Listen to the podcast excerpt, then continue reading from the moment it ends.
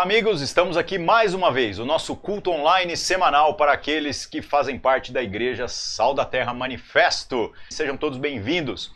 Vamos dar graças a Deus pela oportunidade que a gente tem, né, de poder estar aí congregando, repartindo palavra, virtudes.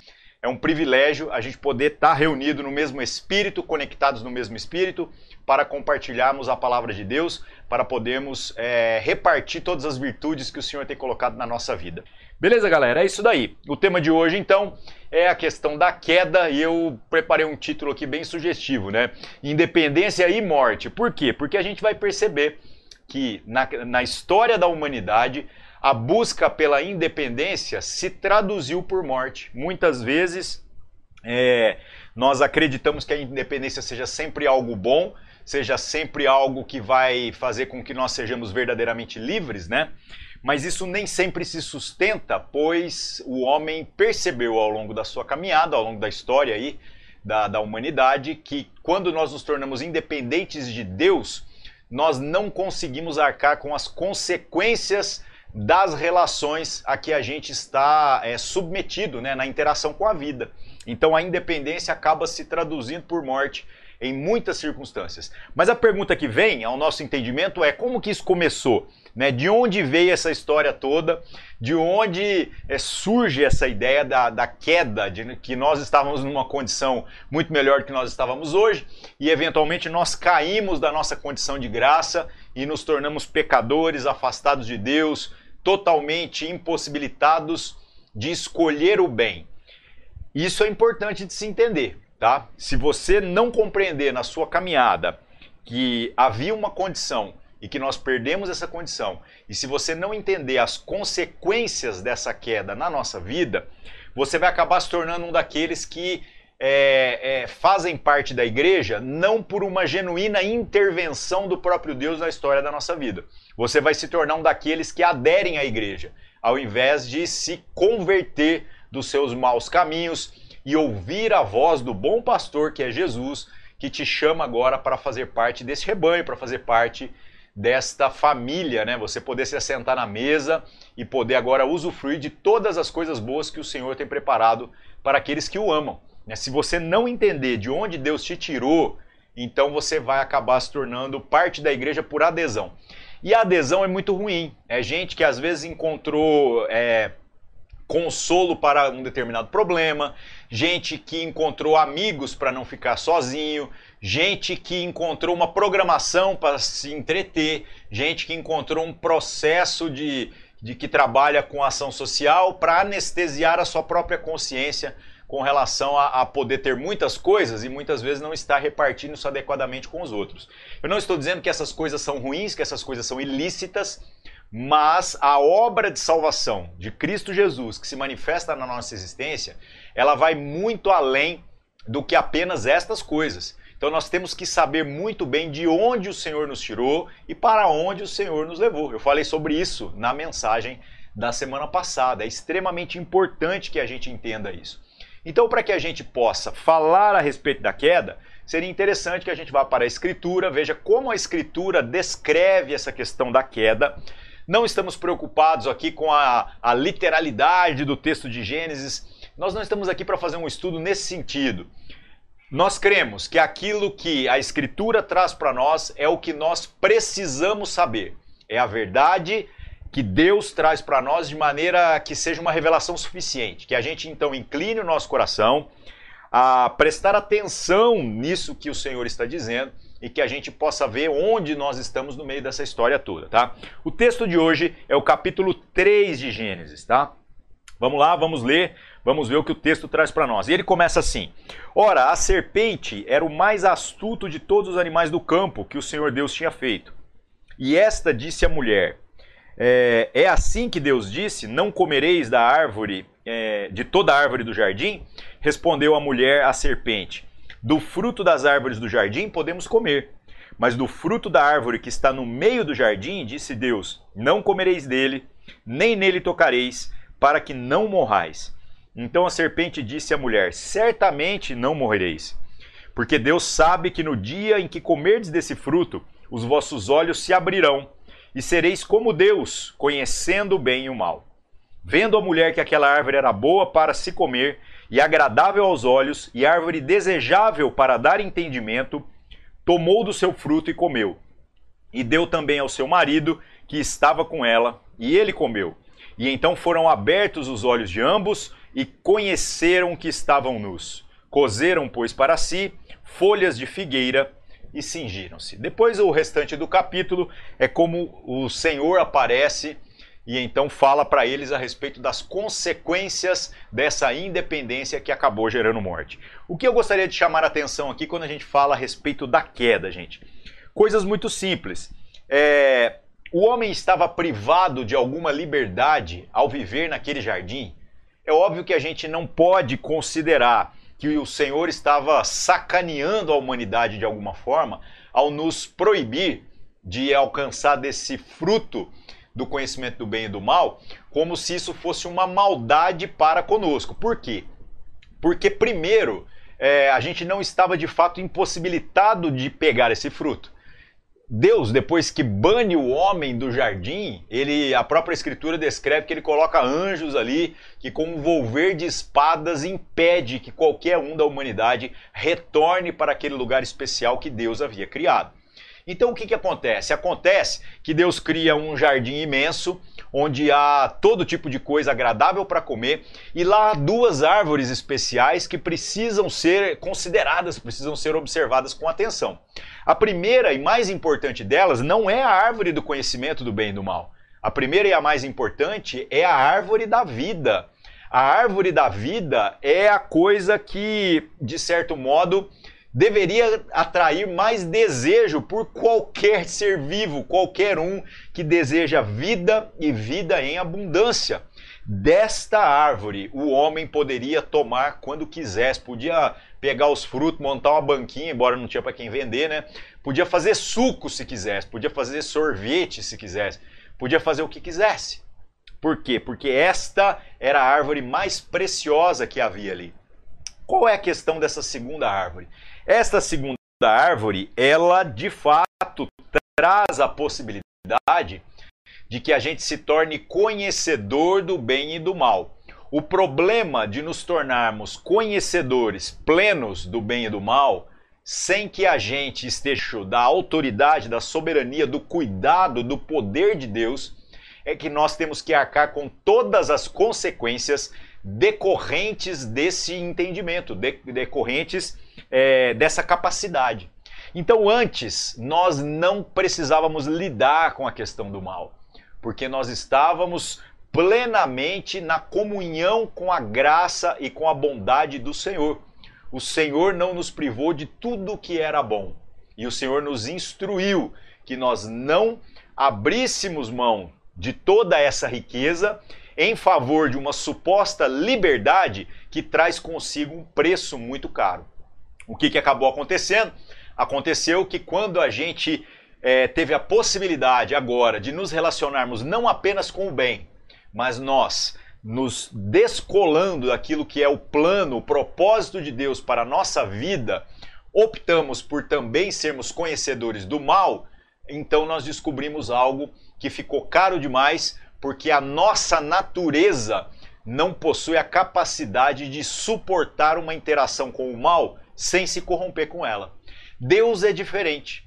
Deus não tem uma crise com o diabo, Deus não tem uma crise com a existência do mal, até porque a existência do mal é apenas uma permissão de Deus provisória, temporal, para que determinados desígnios se cumpram e outras coisas boas, que são consequências secundárias e terciárias, ocorram no momento oportuno. Um exemplo clássico disso toda a situação que acabou é, é, se sobrevendo ali sobre a é, acontecendo com a vida de Jesus são coisas muito ruins. Né? Quem crucifica o Filho de Deus são homens maus. Né? É um sistema mau. São condições que fazem é, uma série de ações que, obviamente, a gente já acharia um absurdo que fosse feita com qualquer ser humano. Ainda mais isso ser feito com o Filho de Deus. Então o que nós temos que compreender é que o mal acabou sendo um instrumento para que o Filho de Deus, né, suportando sobre si todas essas situações que ele não merecia, ele se tornasse então aquele que é oferecido como sacrifício no nosso lugar. Então, olha só, do mal, de uma situação extremamente ruim, de uma situação desconfortável, de uma situação desagradável, dolorosa para todo mundo. Doeu em Deus, doeu no Filho de Deus e, obviamente, deveria doer em todos nós. Dessa situação, nós alcançamos redenção, porque Cristo morreu no nosso lugar para pagar pelas consequências dessa independência que nós acabamos desejando, ao invés de desejarmos todas as coisas boas que Deus já havia nos dado, né? E acabou custando muito caro, custando a nossa vida, né? Então a gente acabou herdando essa morte por conta dessa desobediência. Então o que, que acontece aqui? Acontece que essa relação com o bem e o mal é algo que vai além da capacidade do ser humano e a gente, toda vez que tiver que escolher entre o bem e o mal, tenha certeza absoluta que por conta da corrupção da nossa natureza, nós acabamos escolhendo o mal. Eu não tenho dúvida nenhuma. As pessoas sempre perguntam com relação à obra de salvação, né? Qual que é a minha parcela de responsabilidade, qual que é a parcela de responsabilidade de Deus. E é muito legal você pensar nessa relação do homem com o bem e o mal, é, para você discernir essas parcelas. Por exemplo, quando a gente fala a respeito da perdição, eu entendo que a parcela de responsabilidade é toda minha. Né? A responsabilidade é toda minha. Por quê? Porque eu não preciso da ajuda ou da interferência de Deus para que eu me perca. Basta que Deus me deixe plenamente livre e como agora eu me tornei independente de Deus, eu acabo caminhando com as minhas próprias pernas para a morte, para esse lugar da ira eterna de Deus no futuro. Então, gente, Deus não precisa mandar ninguém para o inferno. Acaba que a gente vai para o inferno com as nossas próprias pernas. Ah, mas então você não, não, não se converteu, você não escolheu Jesus? Não, não é bem assim que funciona. O que nós cremos, à luz do que a Escritura traz para nós, é que o Senhor nos escolheu, o Senhor é que nos chama. E quando o Senhor nos chama, nós somos atraídos irresistivelmente a essa voz que então vem e nos lembra das coisas boas nós estando livres para nos relacionarmos tanto com o bem quanto com o mal, por conta da fraqueza da nossa natureza, infelizmente temos essa inclinação sempre para o mal. Agora, quando o Senhor nos chama, e o chamado de Deus é suficiente, é poderoso, ele nos atrai irresistivelmente. E apesar da minha natureza ser essa coisa completamente corrompida e que aponta para algo distante de Deus, ainda assim o Espírito de Deus possibilita que a gente mude de vida e que a gente vá na direção que o Senhor está nos chamando. Então é assim que as coisas acontecem. Só que toda essa suposta liberdade que foi prometida pela serpente aqui, né? A gente vai perceber que ela está embasada, ela está baseada em uma mentira. Ela está sustentada em um fato que, na verdade, é, nunca foi realidade. Né? E então, essa mentira, essa sutil mentira colocada no meio de um monte de informações importantes aqui, fez com que o homem se tornasse independente na perspectiva agora de ter que assumir com a responsabilidade por todas as circunstâncias daquilo que ele é, se relaciona com o mundo que o cerca. Né? E que mentira é essa que está inserida aqui? Algo muito simples, né? Está no, no capítulo 3 ainda, é, no verso 5, diz assim: porque Deus sabe que no dia em que comerdes desse fruto, os vossos olhos se abrirão. Até aqui é verdade. Né? De fato, eles veriam as coisas, não apenas por essa ótica que o Senhor havia preparado, onde todas as coisas boas podem ser usufruídas, mas ele fala: é, e sereis como Deus, conhecendo o bem e o mal. Conhecendo o bem e o mal, mas estando inclinado pela nossa natureza caída a sempre escolher o mal, não é algo muito positivo, algo muito bom. Mas a grande mentira que está contada no meio desse versículo aqui, no verso 5, é quando então a serpente diz que nós seríamos como Deus. Gente, nos aspectos bons, nos aspectos positivos, nos aspectos da natureza incorruptível, nós já éramos como Deus. Não é disso que se tratou o capítulo 1 de Gênesis que nós falamos acho que há duas semanas atrás, nesse culto aqui, também no nosso culto presencial. Não era isso que o homem, ao ser criado por Deus, foi feito uma imagem visível conforme a semelhança do Criador. Então, por que nós ambicionamos ser como Deus se na verdade, naquilo que realmente interessa, a gente já era. Tá vendo como você consegue fazer com que um monte de informação, até verdadeira, um monte de coisas aqui que são fato, se torne uma grande desgraça na vida da gente por conta da deturpação de um pequeno detalhe, de uma pequena coisa. Por isso nós precisamos inclinar o nosso coração para que a gente possa é, se atentar aos detalhes, as coisas que Deus está dizendo a nosso respeito, que vão nos vacinar aí com relação a qualquer equívoco que a gente possa cometer ao longo da nossa jornada, da nossa vida. E meus irmãos, a nossa espiritualidade é, às vezes é um negócio muito atrapalhado. Sabe? A gente, sei lá, parece que está no lugar certo, é, recebendo uma boa palavra, com todas as condições de dar certo. Mas às vezes, por conta de pequenos entendimentos equivocados, algumas coisas que parecem às vezes que foi o próprio diabo mesmo que sopra na, na mente da gente, a gente começa a duvidar. A gente começa então a achar que está faltando alguma coisa, que nós estamos precisando de um culto especial, que nós estamos precisando que o, o profeta de Deus põe a mão na minha vida, que Cristo não me salvou de verdade, né? Cristo me salvou, me libertou, mas eu ainda sou atraído pelo pecado. Meu irmão, bem-vindo ao reino de Deus. Todos nós compartilhamos dessa mesma natureza. Por quê? Porque esta independência que gerou morte, essa independência do cuidado de Deus, que gerou morte na nossa espécie, acabou afetando toda a criação. Afetou não apenas a nossa relação com Deus, mas afetou a nossa relação uns com os outros. A começar do homem com a mulher. O capítulo 3 de Gênesis aqui é muito interessante, porque você vai vendo que mais para frente aqui, o Senhor então agora começa a falar das dores que a mulher é, haveria de sofrer, né, por conta do preço dessa independência, né? O homem acaba dando nome à mulher. Muita gente acha que o nome Eva é, é um nome que foi dado por Deus, né, desde lá do começo, como Adão é um nome que foi dado por Deus, né? Mas não, a gente vê aqui no capítulo 3, no verso 20, que Adão é que dá o nome à mulher de Eva, né? Porque diz que ela é a mãe de todos os seres viventes. E eu não sei se você tem conhecimento a respeito disso, na cultura judaica, atribuir nome a uma coisa significa também atribuir domínio e propriedade. Então aqui o negócio começou a descambar. Lembra que Deus, lá do capítulo 1 e depois no capítulo 2, vira para o homem e fala assim: domine sobre a terra, sobre o mar, sobre os animais, sobre toda a criação. O que, que o homem começou a fazer assim que ele recebeu essa instrução? Ele começou a dar nome para todas as coisas.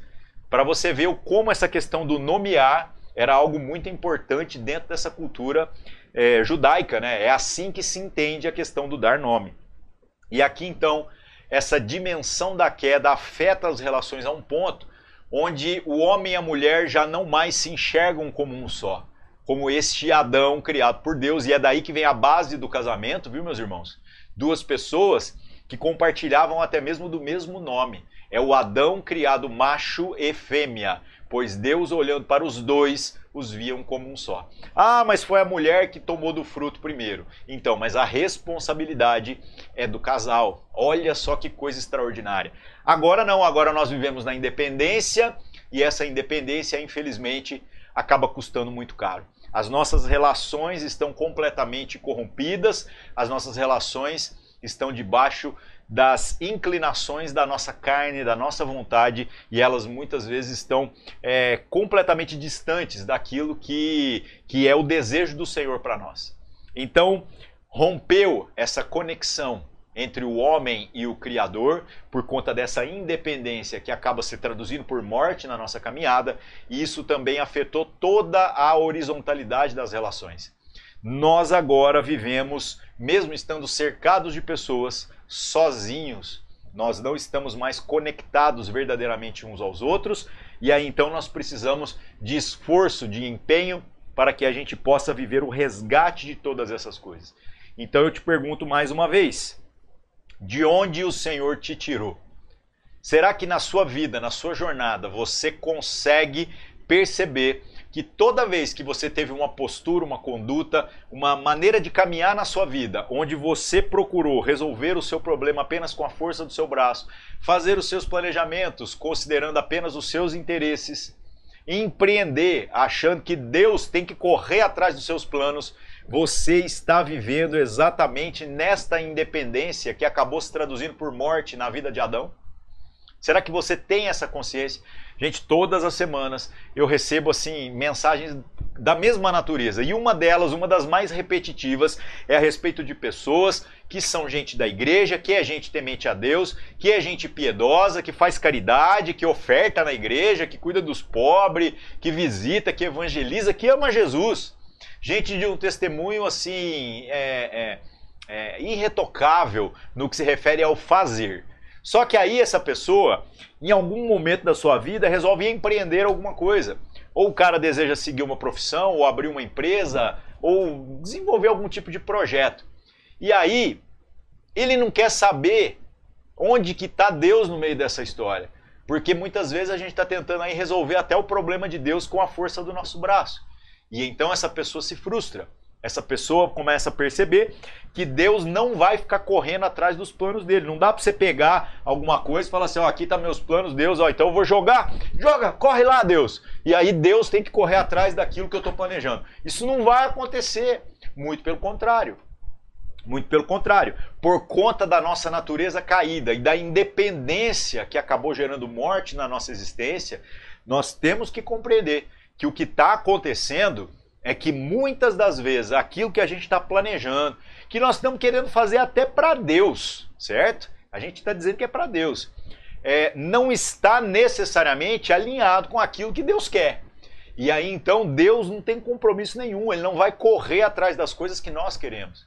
No entanto, nós fomos chamados por Cristo Jesus pelo seu sacrifício, pelo derramamento do seu sangue, para fazermos parte novamente da família, para é, ressuscitarmos nas regiões celestiais junto com Ele, para então podermos ter vida novamente, para podermos compartilhar dessa graça e de uma graça até superior do que havia ali no jardim.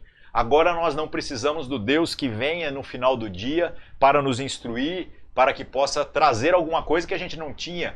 Agora o próprio Espírito de Deus habita em cada um de nós e nós temos a possibilidade de ter plena comunhão com Deus. Essa conexão aqui na vertical, ela se restabelece através de Cristo Jesus e da obra do Espírito Santo em nós, e isso então traz de maneira é, é, como, é, como uma consequência, né? É um restabelecimento das relações horizontais. Eu começo a ser responsável por todas as coisas. Eu não apenas lamento as consequências dessa queda no meio da criação.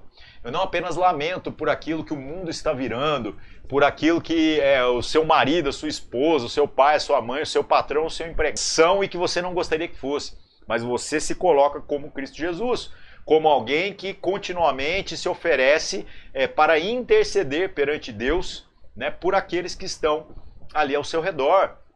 Você assume a responsabilidade, assume as consequências de todas as coisas para que essas pessoas possam ser abençoadas com as riquezas que nós já recebemos. Ou seja, a nossa condição agora ela é uma condição é, até superior né, à, à, àquela experiência que havia lá no jardim. Só que nós só iremos viver essa plenitude de experiência se nós soubermos claramente de que abismo o Senhor nos tirou. Qual é a dimensão dessa queda?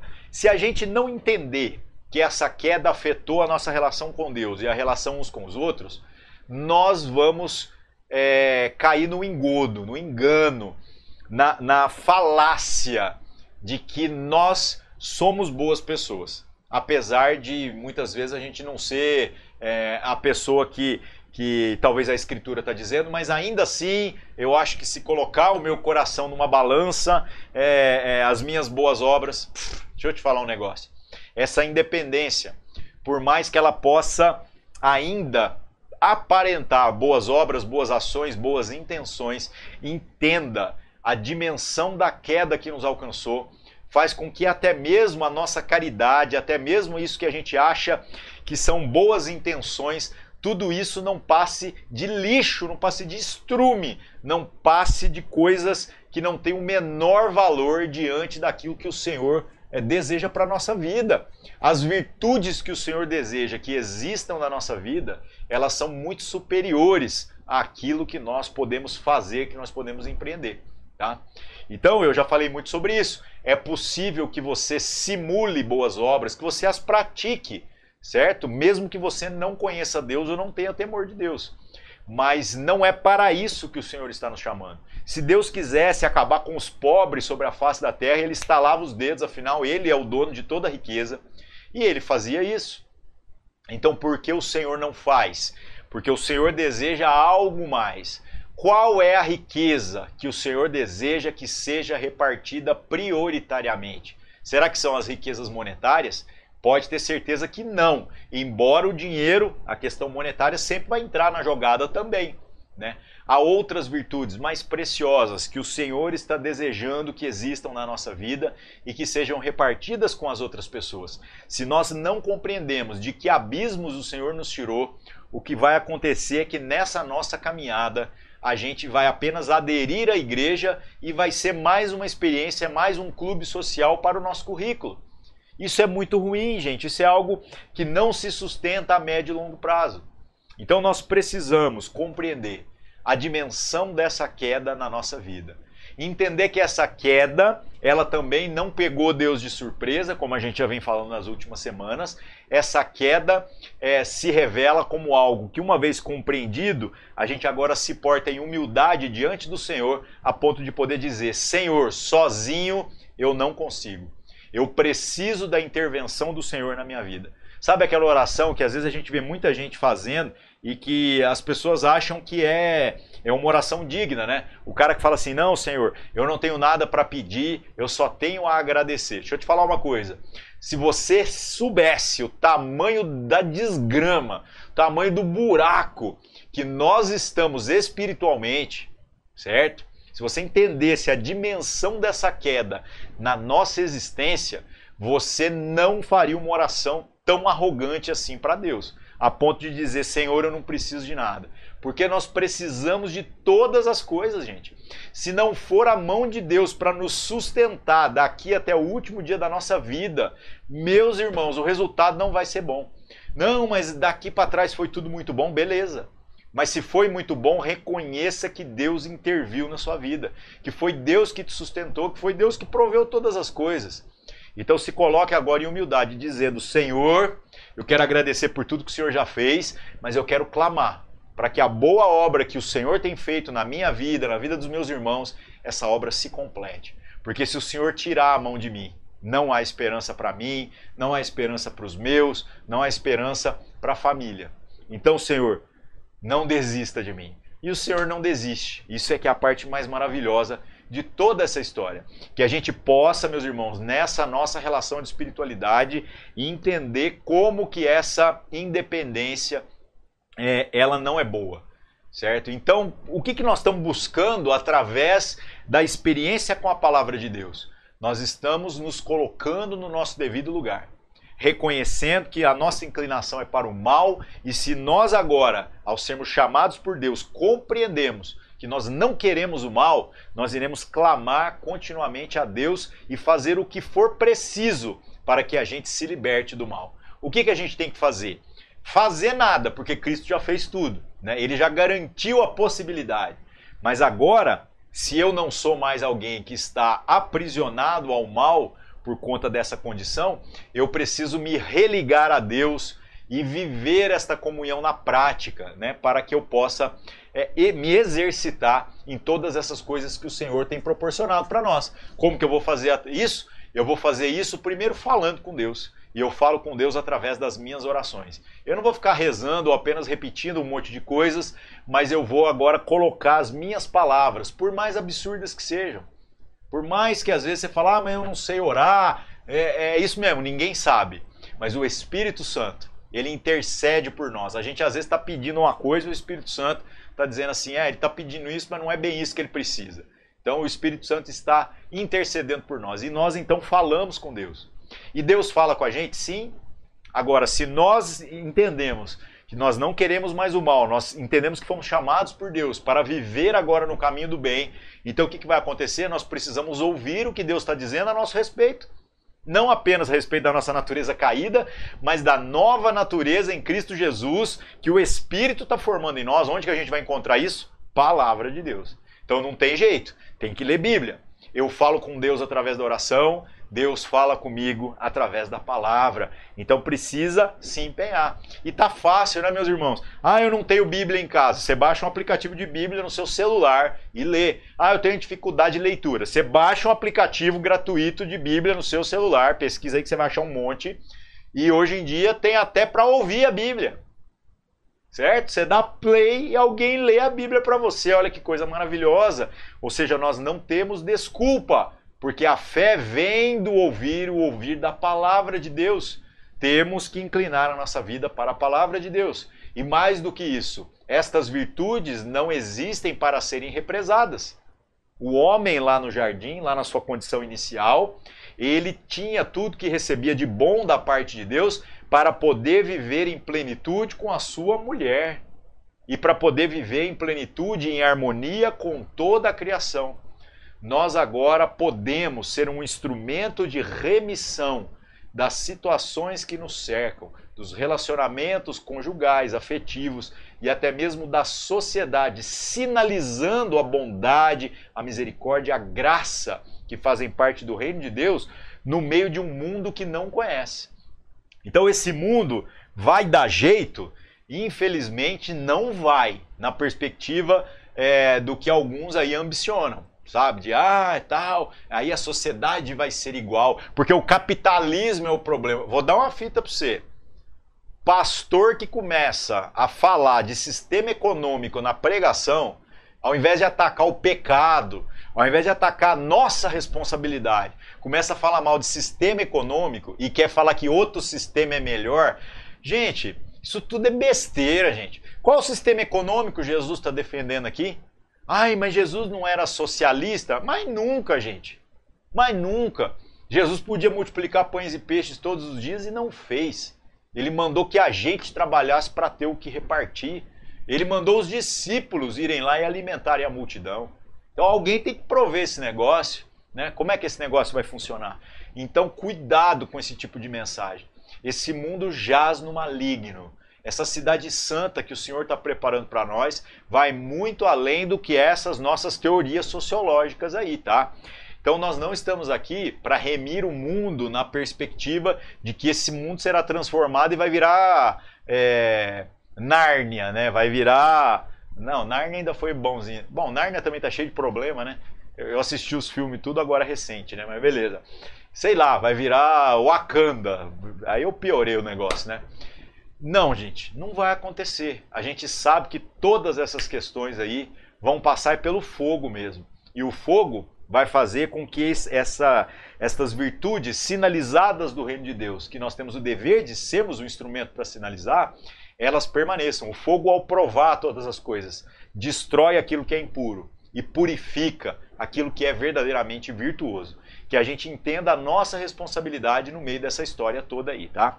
Então, em nome de Jesus, você compreende de onde o Senhor te tirou, você compreende que esta independência se traduz por morte na sua vida e na minha vida. Então, que a gente possa se colocar agora diante de Deus em verdadeira reverência, reconhecendo que nós precisamos da intervenção do Senhor. E a provisão que o Senhor trouxe para nós é palavra, oração e comunhão. Que a gente então não rejeite o que o Senhor está dizendo que é bom para a nossa vida, porque toda vez que o homem tentou andar sozinho, isso acabou dando muito errado. Amém? Vamos orar. Senhor nosso Deus, em nome de Cristo Jesus, obrigado mais uma semana por estarmos aqui reunidos no Teu nome, obrigado por podermos estar conectados no Teu Espírito. Que o Senhor continue a me abençoar e abençoar os meus irmãos, como tem abençoado até aqui, mas nós clamamos por uma intervenção do Seu Espírito porque reconhecemos a nossa miséria existencial, reconhecemos a nossa dependência do Senhor para que o bem se torne visível na nossa vida, para que o bem nos alcance se nós tentarmos viver apenas por aquilo que é o nosso conceito de coisas boas, Senhor, não há esperança para nós e não há esperança para os nossos.